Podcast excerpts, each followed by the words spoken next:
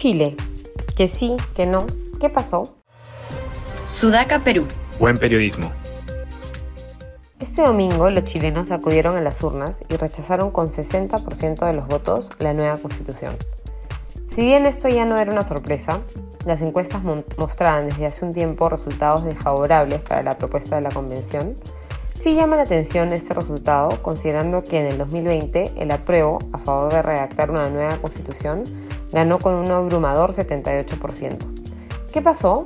¿Por qué cambiaron tan drásticamente las preferencias electorales? En este artículo comentaré dos posibles factores que pueden haber impactado este resultado. El primero es bastante práctico. Las condiciones cambiaron. En el 2019, el Ejecutivo era de derecha, representante de la élite y la política tradicional. El estallido social se dio antes de la pandemia, la crisis económica, la guerra y la inflación, que hoy en Chile llega casi al 9%. El amplio respaldo a la nueva constitución reflejaba en general un malestar con la clase política gobernante de los últimos años.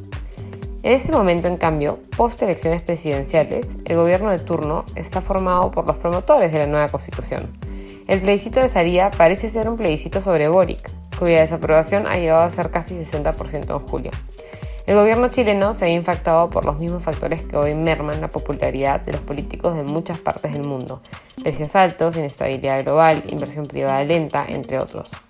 Un dato interesante es que en el plebiscito de salida, quienes más votaron rechazo fueron los sectores menos privilegiados, que son los más afectados por los efectos de la crisis económica, mientras que los quintiles de ingresos bajos y medios ganó el rechazo con 75 y 71%, en los más altos lo hizo con 60 y 64%, casi 10 puntos de diferencia.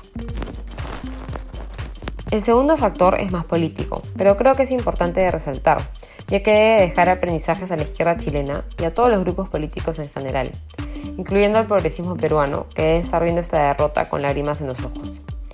Dadas las circunstancias descritas arriba, los resultados de la elección para elegir la composición de la convención o asamblea constituyente fueron muy favorables para la izquierda. En la práctica, la derecha quedó reducida a un 20%, por debajo de su representación histórica, lo cual generó que los partidos e independientes de izquierda pudieran avanzar con sus propuestas sin necesariamente consensuar con dicho 20%.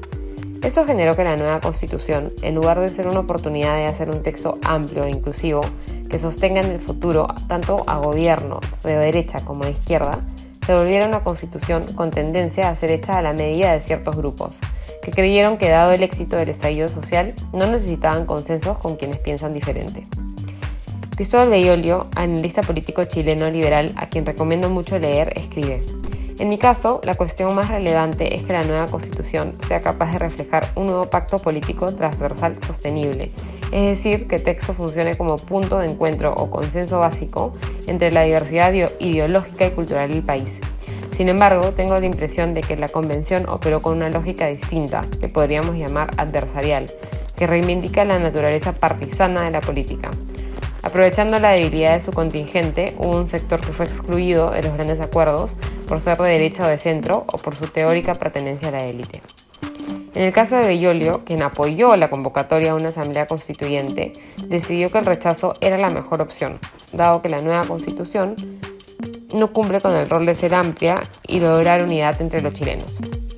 Entre todas las lecciones que nos deja el proceso en el cual se embarcó el país vecino hace más de dos años, creo que una es de la, es de la humildad y la importancia de buscar consensos, incluso cuando te toca estar en posición dominante, que en política nunca suele ser para siempre. Es posible que la izquierda chilena no vuelva a tener una posición tan favorable como la que tuvo en el 2020 y una nueva asamblea constituyente tenga incluso una mayoría de centro y derecha, habiendo desperdiciado entonces su oportunidad de oro. Ojalá tanto la izquierda como la derecha peruana puedan sacar de esa experiencia varias lecciones.